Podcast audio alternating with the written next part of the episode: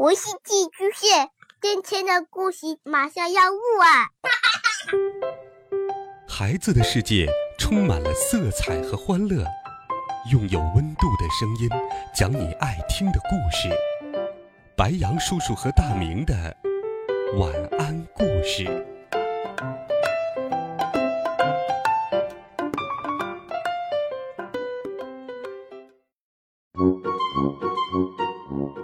小朋友们、同学们，大家好，欢迎收听白杨叔叔讲故事。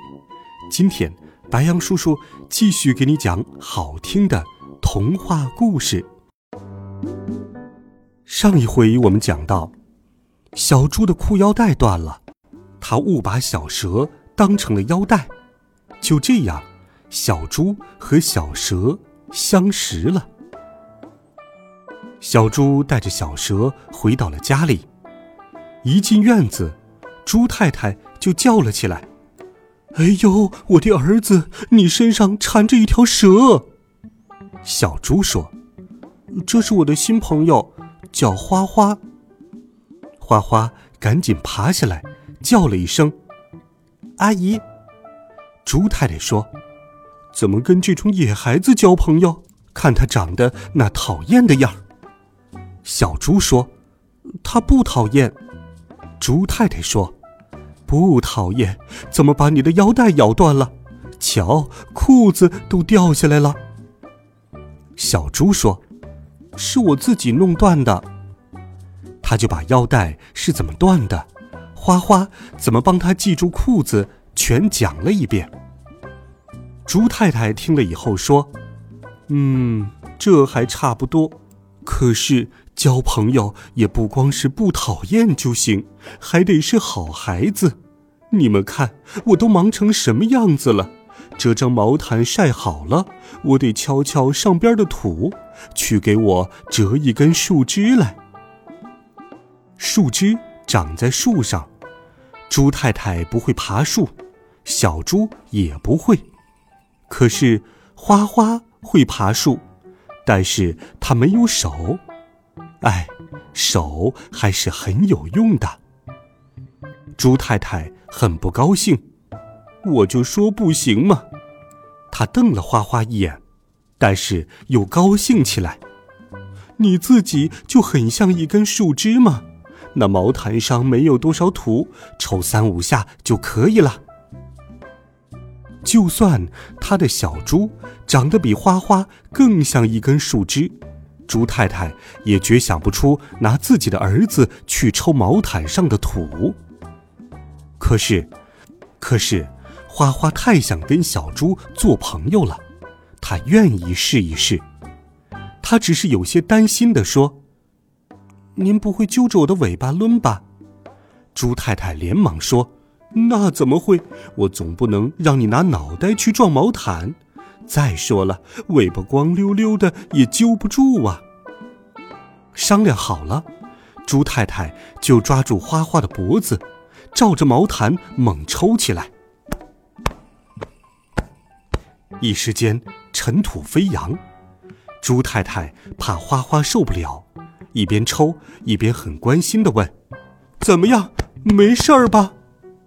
花花觉得浑身都疼，他却使劲忍着。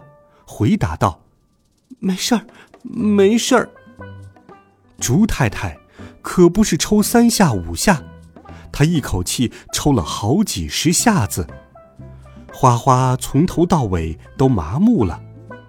猪太太把它放到地上，好半天，它才能够爬起来。不过，它也没有白费劲儿。猪太太到底承认他是儿子的朋友了。他对他们说：“玩去吧，好好玩，别打架呀。”小猪领着花花到屋子里看了他的连环画，还拿出他所有的玩具跟花花玩。他们追小皮球的时候，小皮球滚进了耗子洞里。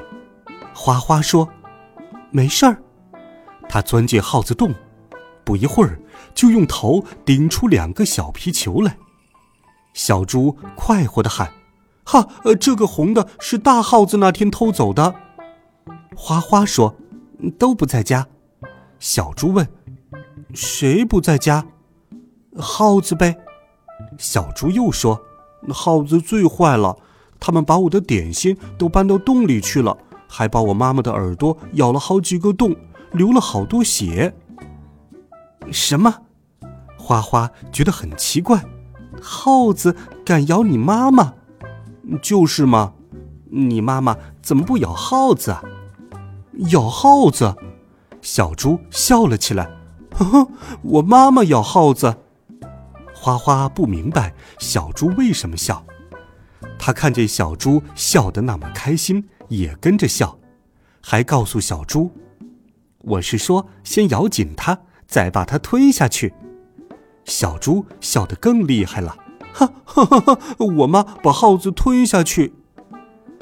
他们正嘻嘻哈哈闹成一团，猪太太在院子里喊道：“别闹了，快过来帮忙！”猪太太正在晒刚刚洗好的衣服，她说：“瞧，三根竹竿都挂满了，还剩下两件衣服，你们谁替我当一会儿竹竿？”小猪长得圆圆的，当大皮球还差不多，所以猪太太说这话的时候，眼睛盯着花花。花花可以把身体挺得笔直。不过那很费力气，要挺到衣服晾干，怕是办不到。他睁着又黑又亮的小眼睛看着猪太太，显得十分为难。猪太太不高兴地说：“哼，我就说你不行嘛！”花花连忙说：“行行，我行。”他努力挺直身体，真像一根竹竿。猪太太把两件湿衣服挂在他身上，把他横搭在晾衣架上。猪太太刚走，小蛇就累得全身发抖。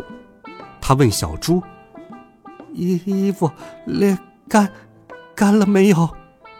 小猪看着说：“没干，还往下滴水呢。”过了一会儿，小蛇又问：“现现现在干了吗？”小猪说：“没干，你好累好累吧？嗯，好累，好累。那你就快下来吧。”小猪说：“不行，一下来衣服就掉在地上了，就脏了。没关系，快下来吧。”哎呀，我挺不住了，快快去叫你妈妈。小猪跑去叫妈妈，这功夫。花花的力气全用光了，全身变得软塌塌的，啪嗒，从架子上掉了下来。花花摔得好疼，两件湿衣服也掉在了地上。猪太太一边跑着，一边生气的哇哇叫着：“好啊，你这个小坏蛋，把我的衣服都弄脏了！”小猪朝他喊道：“花花，快跑！”小蛇吓得噌的一下窜上草地，一溜烟儿的逃走了。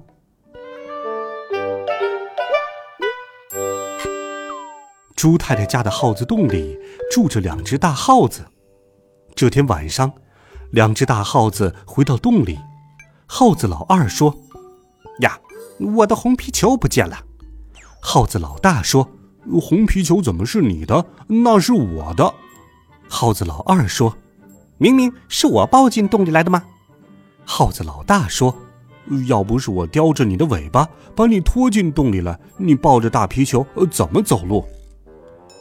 耗子老二一想，反正红皮球也没了，用不着再争吵了，他就说：“行啊，红皮球归你了。”耗子老大这才想起，红皮球已经不见了。他恨恨地说：“那红皮球一定是猪太太趁咱们不在家的时候偷走的。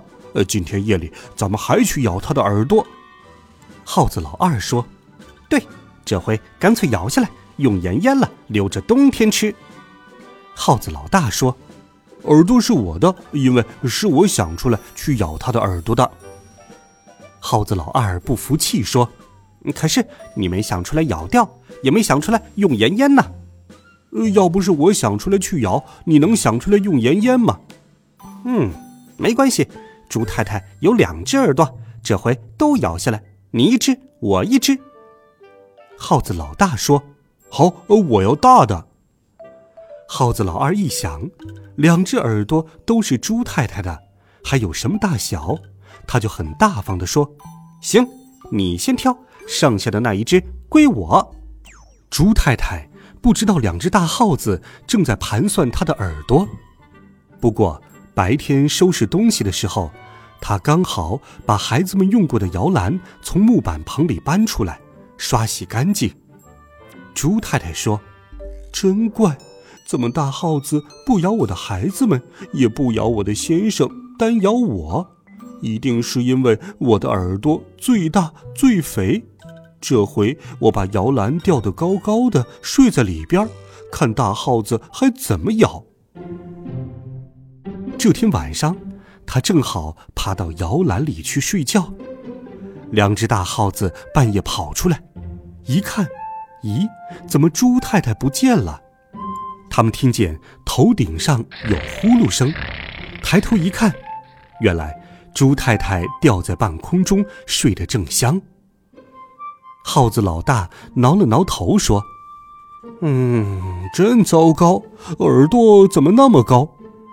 耗子老二说：“咱们爬到天花板上，再顺着绳子滑到摇篮里去。”他们俩爬到天花板上，耗子老大说。咱们把绳子咬断，先摔他一家伙，看他以后还敢找咱们麻烦。耗子老二说：“对对对，摔了他以后再也不敢去摇篮，我以后咬他的鼻子和脚丫子就方便了。”两只耗子就咬绳子，咔嚓咔嚓咔嚓，绳子断了，猪太太从半空中摔到了地上。好了，孩子们，这一集好听的故事，白羊叔叔就给你讲到这里。希望你能够喜欢。温暖讲述，为爱发声，每天都有好听的故事与你相伴。我们明天见，晚安，好梦。